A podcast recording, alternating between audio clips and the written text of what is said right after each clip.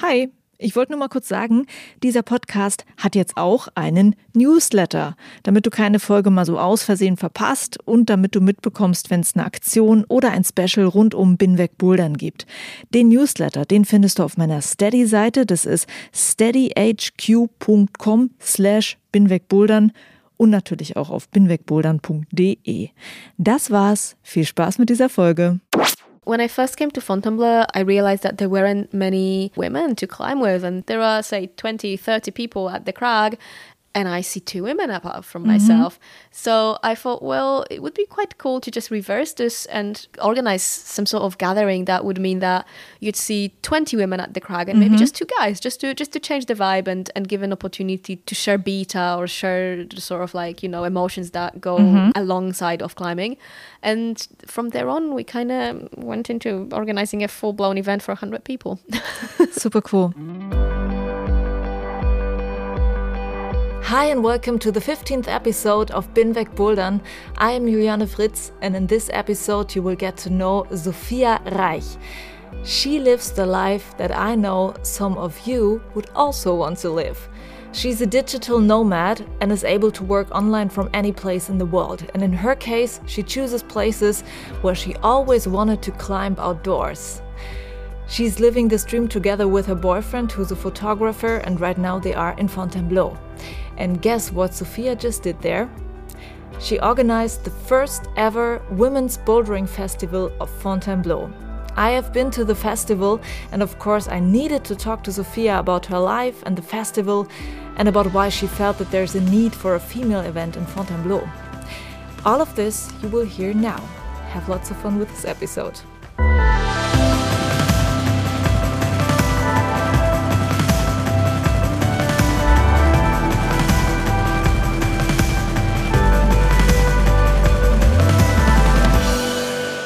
Am in the city of Fontainebleau and I'm not at some real rock.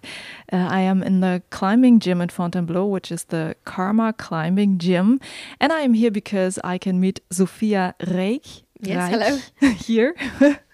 uh, it's a Polish name. I'm trying to pronounce it right. You're doing um, a good job. and uh, Zofia is here because she's organizing the Women's Bouldering Festival in Fontainebleau. And um, this is why I'm talking to you now.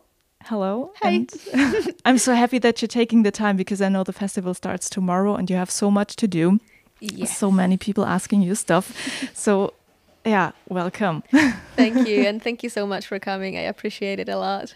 I'm really looking forward to, to the festival and to hearing something about the festival from you now. But I also, also want to talk about you as a person and about your style of living because uh, you call yourself a digital nomad. Yes. And that means that you can work from wherever you want. And that means that you can climb wherever you want. And that sounds perfect to me. And yeah, so I want to talk about the festival and about you and your lifestyle. For sure. Um, I know that you come from Poland. Where exactly in Poland? I was born in Warsaw and I lived there for uh, two decades before I moved out. Okay. So tell me, where exactly? Was it in Poland or somewhere else where you found your fascination for climbing and bouldering? Um, so at first, uh, I really didn't know about rock climbing. What I was introduced to, however, was uh, hiking in the mountains. And um, in winter, it would be skiing, and in summer, it would be yeah, hiking. My mom would always take me twice a year to the Polish Tatra Mountains.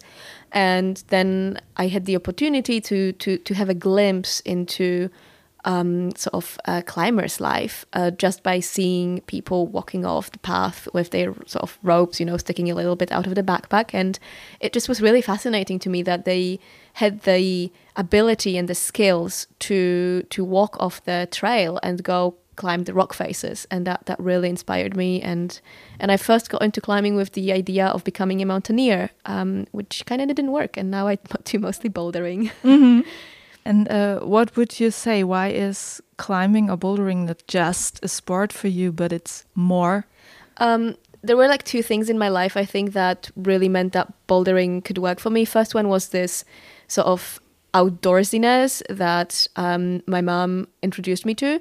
So I just craved being outside, um, but at the same time, I also wanted to be athletic and sort of you know I was always interested in in progression and and just getting like fitter and, and more skilled. And with bouldering I think it's very easy to see that progression. Even if you're not um, a young kid anymore even if you're an adult getting into the sport it can be very rewarding to see how you how you basically get better at it in a very tangible everyday way. You can you can see it. And I think it's it's very inspiring and mm-hmm. it, it makes you stick with it so that definitely worked for me yeah, I understand that.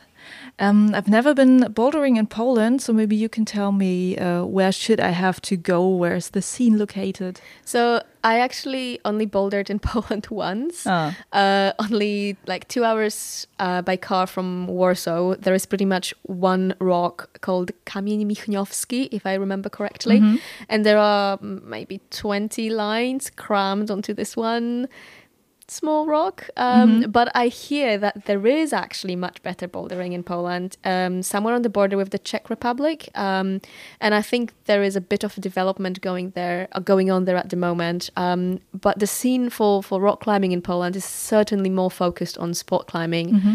Um, and that would be mostly on limestone, and then maybe trad on sandstone, and uh, certainly, you know, serious trad in the mountains. Uh, not so much bouldering. Okay. I'm following following your blog and your Instagram. It's called Up That Rock. Maybe some of you know it. And um, there I read that you have lived in very many places, and uh, I think I can't really say where and when you have been somewhere. So maybe you can briefly say uh, what were your steps in your life.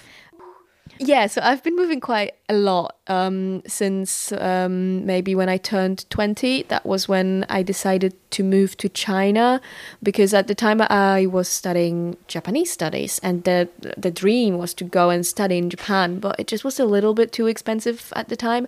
So I figured out, well, I could go and work in Japan, but then it turned out that sorting visas out and work permits was really tricky. And the allure of China was that. Um, it just was less complicated and easier to to make it happen. And I had also been studying a little bit of Mandarin Chinese uh, as a compulsory subject um, at my university. You just have to study second Oriental language.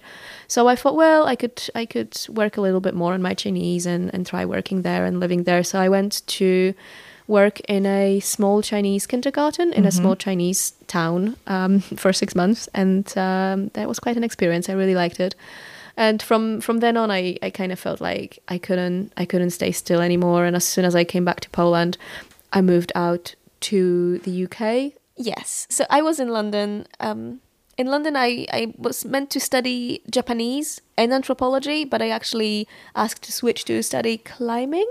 So I studied climbing media um, and after after I finished university, I started working in London. I you know I, I went onto this conventional career path, and and I realized that sitting in a PR agency in London was just not for me. So I moved to Sheffield to to climb, and from then on there was France, Bulgaria, France again, Poland, and here we are in Font. Okay, that sounds cool. How old are you? oh, 32. Okay, that might fit into one life until you're uh, 32. it could, yeah, with, with difficulty. Well, it sounds really exciting. Very cool. What would you say? Is there a place that you call home? Well, certainly, I really feel at home where my family is, where my mom is in Poland, but it's not about the place, it's more about the people. So place wise, I think I, I'm equally happy anywhere. As long as I can, you know, have a sort of sense of, of freedom. Um, that keeps me happy. Mm-hmm. And somewhere to put my books, which has been a problem recently. And my books have been uh, crammed into my friend's cellar in Sheffield, and I'm dying to get them out of there. Yeah. So, yeah, hopefully at some point. and you said that you were studying climbing media. Is yes. that really something that you can study? yes. So, um, the course at university that I went for was a master's in anthropology of media. And initially, I was supposed to study how the um, tsunami in Japan has been uh, portrayed by the media and how it affected the people who were already victims of the tsunami. But then I realized that actually my passion was somewhat more with the climbing community, and I was already getting quite a lot into feminism at that stage. So I thought I could study climbing media, the way they portray female climbers, and then how that is perceived by by female climbers in the community, how they interact with it, and and what they want to do differently. Do they want to do it differently? And yeah, um, a lot of anthropology crammed into climbing. This is so interesting. I feel like we can go on talking a lot more about that. it's it's a long subject, and well, I try to fit it in a little bit. I don't know how. Okay. Because well, you have to prepare a festival. That's true. So this this thing called the nomad, the digital nomad lifestyle. Can you tell me how this idea grew in you to live like that? Well, at first I didn't really realize that it was possible. What what happened first was that um, I just couldn't be in London anymore. I was really tired by the big city, so I asked the company that I worked for at the time if I could move to Sheffield and continue working remotely, and they agreed to that. It was a PR company, and very quickly I realized that instead of um, being just an exec within a PR company, I could kind of take on clients of my own. So I started doing that instead, and it meant that I could manage my own time in a in a much better way, and that was kind of picking up. But then this opportunity to work with um, Epic TV came along, so I decided to relocate to Chamonix in France, and that was great. But again, I was in sort of nine to five office environment. So while I really liked the opportunity to move and to work somewhere else, I didn't enjoy being locked in the office. So I I parted with them, um, which was which was quite emotional because you know it was really great to work together. Mm-hmm. Um, but I just it just wasn't for me. And from then on, I decided to just stick to being a freelancer and making sure that my work is not sort of constricting my freedom of movement. Which some, you know, it always it's always about compromises, and sometimes it means that, you know, I might be working in a very weird place, or sometimes I might be concerned that I don't know, I won't have Wi-Fi, or uh, maybe I have to work after I drove for twelve hours from one location to the other. Now we've been in Fontainebleau for quite a while, and we're hoping to stay here for longer. Um, but we still travel quite a lot. So, like, just over the summer, I had been to Sweden, Denmark, and Poland. And it makes work almost more exhausting. But at the same time, this lifestyle for me is so much more rewarding than just being in one location. That, that, just, that just works for me. Okay, interesting. I did not know that you were working for Epic TV. Uh, that was just cool. uh, maybe eight months, I think, in their office uh, close to Chamonix. Yeah. Okay. And oh, nice. I was doing um, social media for them for their climbing sort of um, department. Then uh, you know I learned loads, and it was super, a super nice glimpse into the outdoor industry. So I think that also helped me figure out that as a freelancer, I could work more within the outdoor industry than, for example, you know, IT, which was something that I would work uh, with before because I do marketing, I do copywriting, stuff like that. And you can really do it in, in a myriad of industries, but you just need to find your niche that you get fired up about. And I get fired up about the outdoor industry. Okay. And can you tell me how you grew into this style uh, of living? Because I imagine that it is a lot of trial and error at the beginning because you like you have uh, an imagination about how it could work to freelance, but maybe it doesn't work like you intended? um, well, I think it wasn't so much of a plan that I tried to follow. It was rather that I followed what seemed right and convenient at the time. So, like, one of the big moves that we did was spending nearly two years in Bulgaria and it seems really random. Like, why would you move to Bulgaria? Well, we just heard that there was good climbing there, so we were like, okay, let's pack up, mm-hmm. and and we did. And and you know, once you're in Bulgaria and and you don't speak Bulgarian, it kind of means that you have to work online. So you know, decisions would be made on the basis of where it would be nice to climb, where it would be nice to hang out, and then you just have to make your work work because you know you have to pay your bills you have to keep putting fuel in your car and so on and so on so um maybe it's a spontaneous decision, then followed by some tinkering of how to make your life actually sustainable.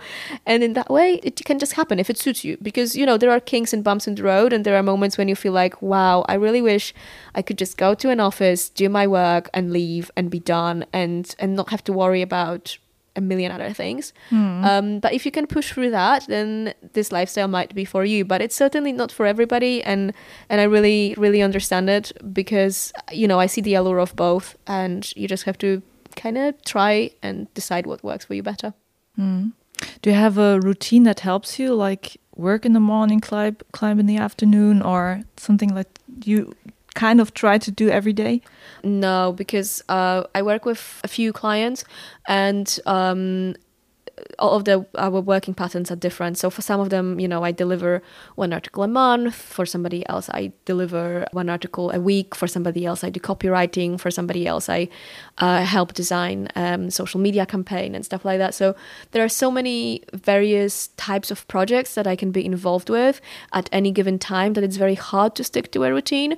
So I guess my routine is to not have one. and what I'm trying to do at the moment is to achieve a good balance on everyday basis because in the past I would end up working for for example you know continuously for 2 weeks and not really seeing daylight being just like buried somewhere with my computer and and working like a crazy person. And then I'd be like oh I'm done. Now I can go climbing. And and I'd go climbing or traveling for 2 or 3 weeks and those spells would be very intense on both in both ways. So one would be really focused on work and one would be really um, really chilled. But now I'm trying to be like, you know, a more of a res- responsible adult who does a chunk of work every day and then goes to do the things that I love doing. Uh, but it's very hard as a freelancer to step away from your work when you know that there is still more to be done. Mm. The work never ends. So that's what I'm working on at the moment. I'm working on on having a more long-term plan that will make me feel good about okay this is the time where I want to stop today. I'm going to pick up tomorrow. Mm-hmm. Um, I find that quite hard, and that's something that just because you know I'm quite compulsive, so like if there is a project, I just want to finish it. Yeah. But yeah, developing this this way of working, I think is very personal, and you know there are people who work well in the mornings, there are people who work well in the evenings. I just work well when I can focus for prolonged periods of time. I don't like working in little chunks, so I'm trying to improve at um, time management. Yeah. Mm. Okay, well, I guess I understand uh, some of these aspects. Well, I guess this this you can't stop working on a certain project thing. Well, I, you know, maybe everyone understands that a little. Um, I know, or I heard that um, among young people in Poland doing IT stuff or doing digital projects or being creative in this digital industry, that is something very common. Um, would you say that uh, coming from Poland? Sort of influenced you to live like this, or is that bullshit? I mean, it's very hard for me to say because uh, all of my adult life I spent outside of Poland. Mm. So I don't feel like I've got many Polish influences in terms of like you know there is there is sort of like Polish work ethics or stuff like that. People say like oh you know Polish people like to work hard or like you know they travel abroad to find better jobs and stuff like that. My initial push to travel was was connected with academics, so I actually wasn't planning on working abroad. I just had to work abroad to support myself during university, and then it kind of happened that I just didn't see myself going back.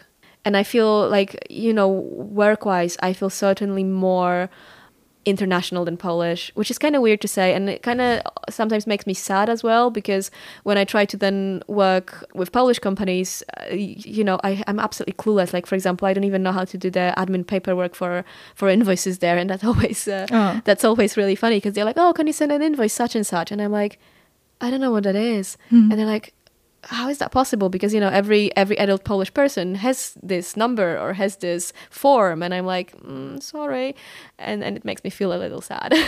Yeah okay um, yeah, it's very interesting to hear about your way of living. And um, let's switch to the subject why you're here right now. Um, yeah, please do, because I'm like rambling and I can't focus on anything else. yes, so let's talk about the festival because that's the what's in your head right now. Yeah, totally. Yeah, I really feel like I couldn't give you a coherent story about myself in any way because, yeah, festival. While we were sitting here, you said, okay, you have to leave your phone on because so many people are calling, people that are attending the yeah. festival festival, people that you are uh, volunteering for your festival.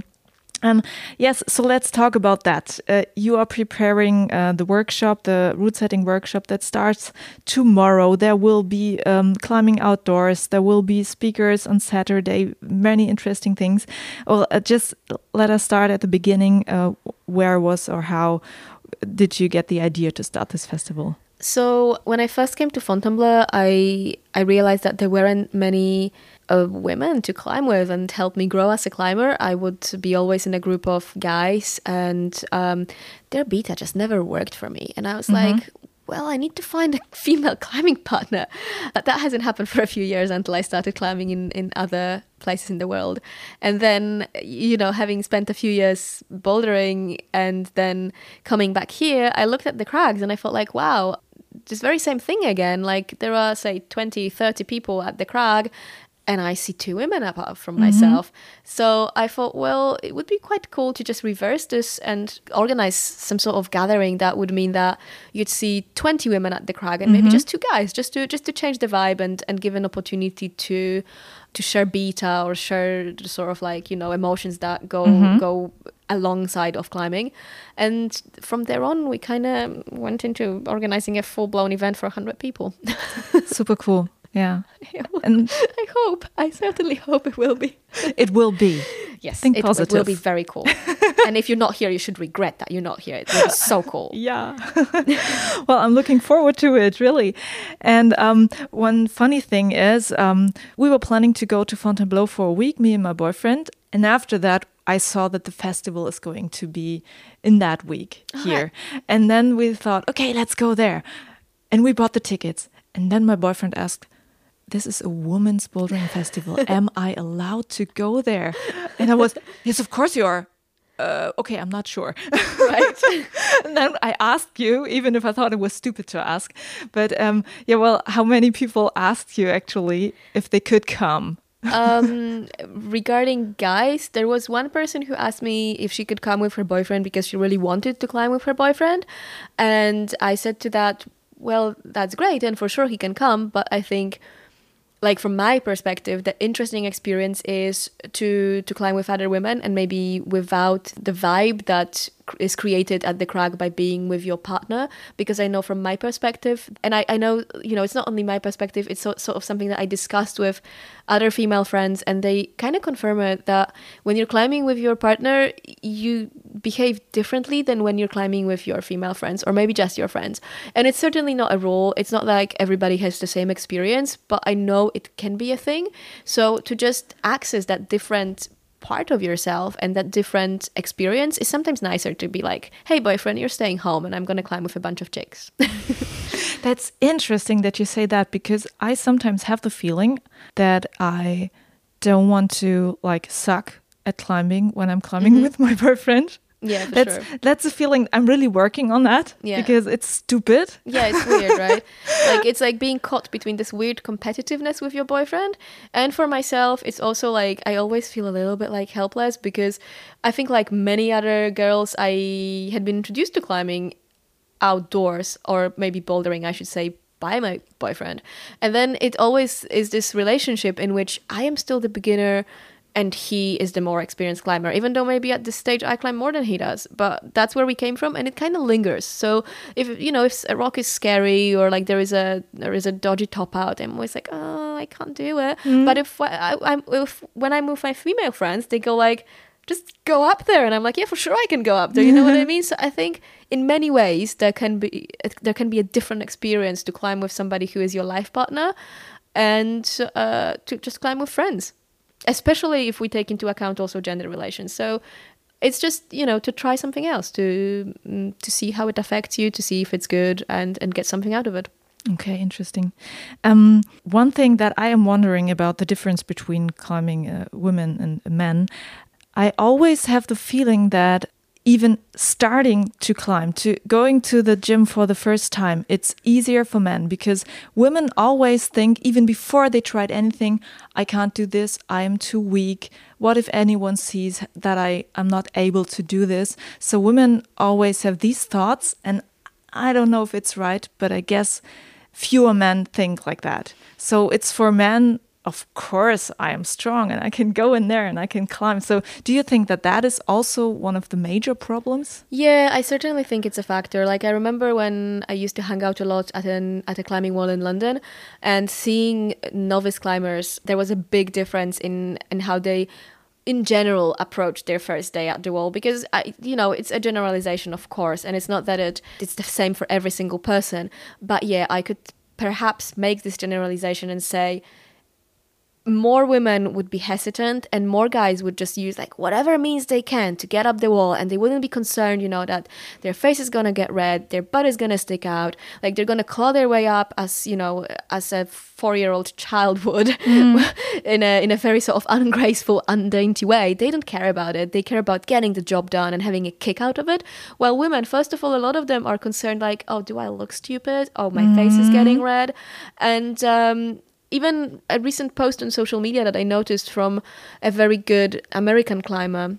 She said that she had this experience of seeing two novice climbers uh, walk into the climbing gym, seeing her climb, and walk out saying, Oh, I don't want to do this sport because I don't want to be as muscly as she is. You know, oh. so there are loads of weird thoughts going through female heads when they start climbing. And it's not because there's something wrong with those females, it's because, well, the society might have given them an idea that somehow climbing is not for them.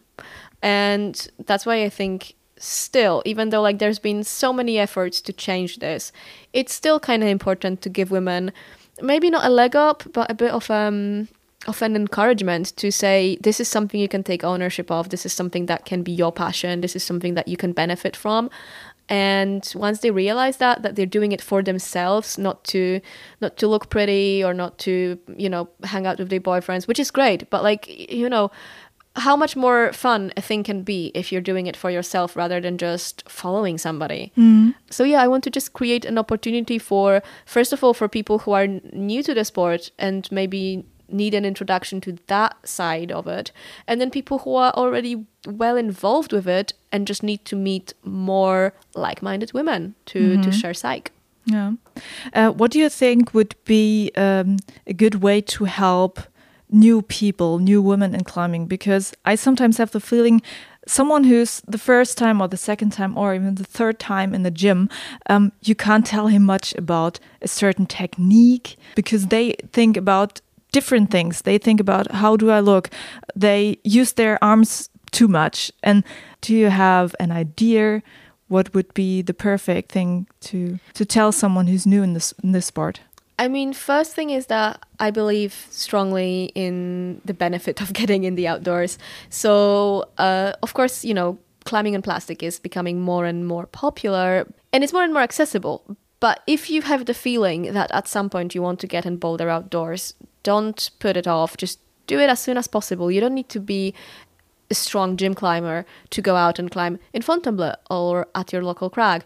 Just get out there and get involved and start mm. moving on the rock, and that will teach you so much more in terms of movement, in terms of feeling your body, than moving on plastic. That's at least how I see it. Of course, it's different if somebody wants to go into into into competition climbing. Then it's a completely different ball game, so to speak. Haha, horrible mm-hmm. pun.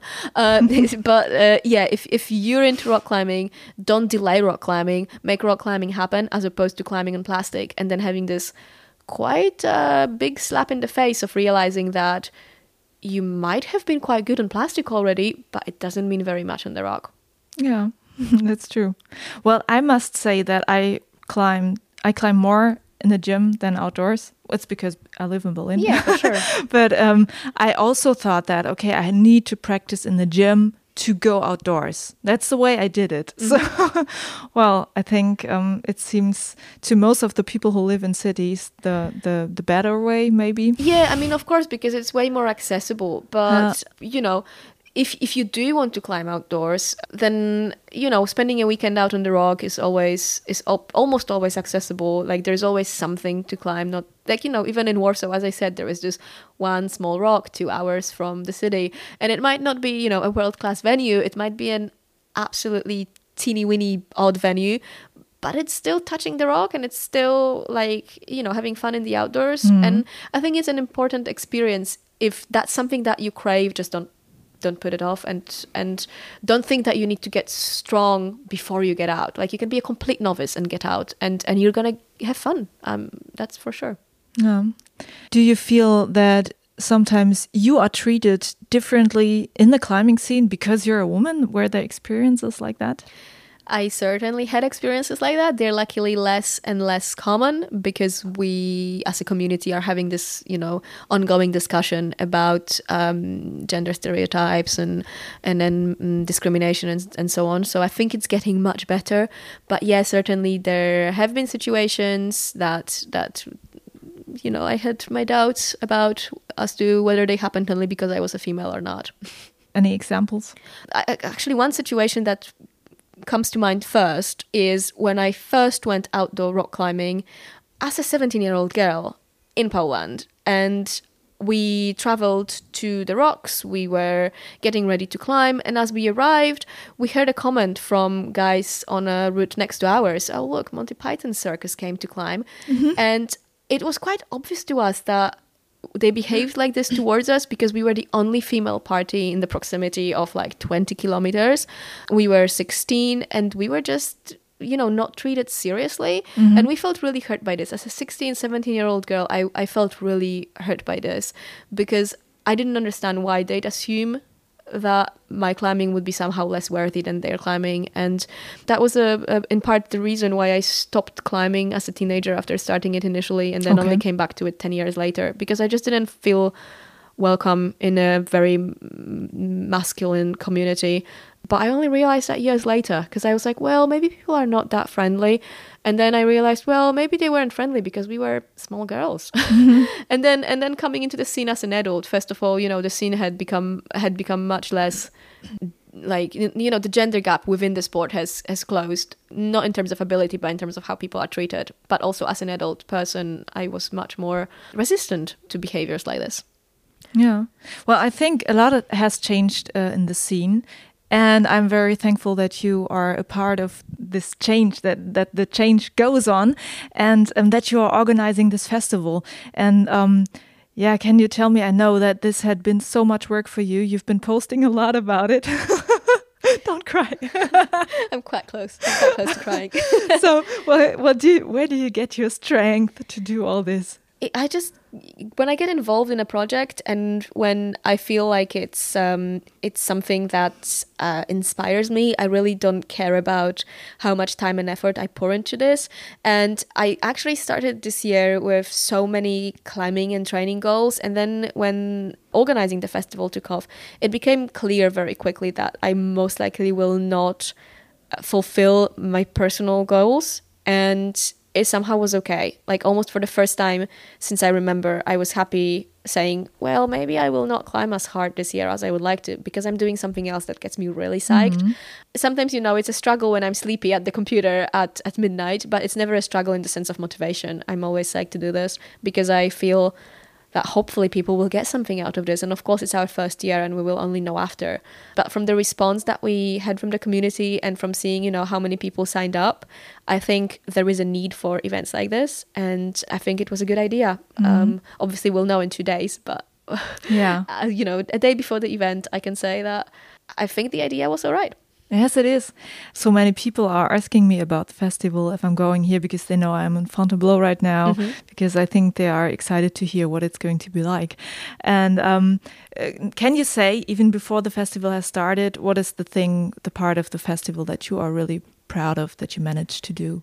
I think quite important for me is that we have partnered with the National Forestry Office, mm-hmm. um, Office National du Forêt. Probably saying it wrong, but mm-hmm. uh, it's um, a organization here in France that takes care of public forests and national forests. And what they do is well, a part of what they do is protecting them from degradation, protecting them from damage, and ensuring that people recreate in a sustainable way.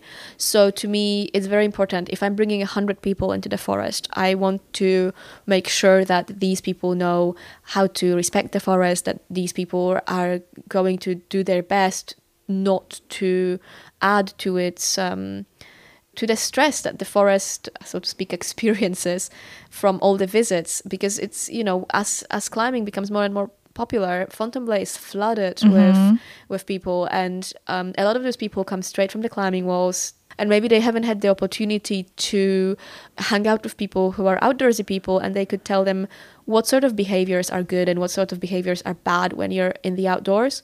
So, bringing those novices together, because a lot of our participants are novices, it's very important to me that, first of all, uh, having partnered with the National Forestry Office, we can share all the all the knowledge from this office with them. And another thing is that all of the experienced climbers who are coming here are being made very aware to make sure that this is almost the most important part of their knowledge that they should share. Because obviously I want people to share beta. I want people to share uh, which climbs are good for what style of climbers and stuff like that. But mostly I kind of feel like I want people to share the outdoor ethics so that we ensure the longevity of our discipline in the outdoors. Oh, nice. Yeah. Can you tell me what your hopes for the future are for this thing? So, uh, do you want to make it a tradition? Do you want to do I don't know if you can think about this right now. A second festival next year? I mean, it certainly would be amazing. And if this event is what we hope for it to be, I think there will be scope to make it again. But first, we just need to see, you know, the work that we put in come into fruition. Um, ask for feedback from participants, and and if they think it's worth it, then we'll certainly do it again. Mm. But it's not for us; it's for the participants, sort of, to decide whether the format, whether the plan is is working out. Okay.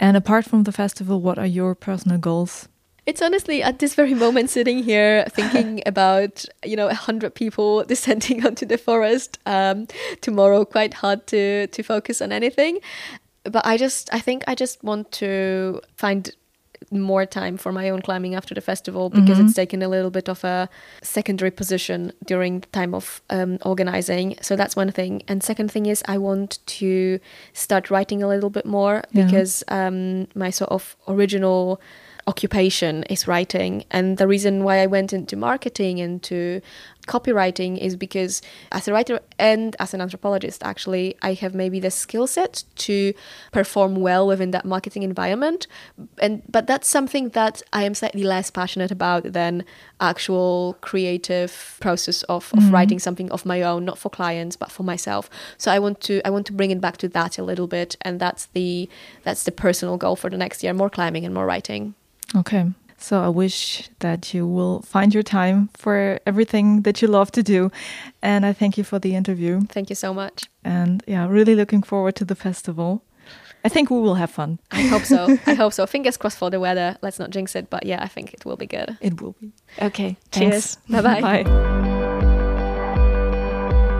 That was Zofia Reych, an awesome woman, the woman who organized the first Women's Bouldering Festival in Fontainebleau and I think I forgot to say that this was a non profit festival. So Zofia had lots and lots of work, and she did it not for the money, but for her dream, for the bouldering community, and with the hope to encourage more women to go outdoor bouldering. And I think that was just a great idea. So thank you again to Zofia, and thank you to all the people that helped her with the festival.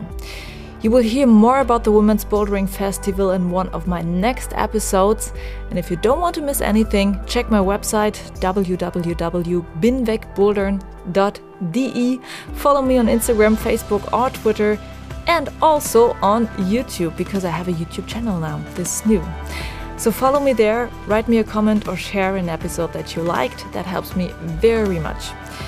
And for now it is time to say goodbye in German. Juliane mein Name und ich bin wegbouldern.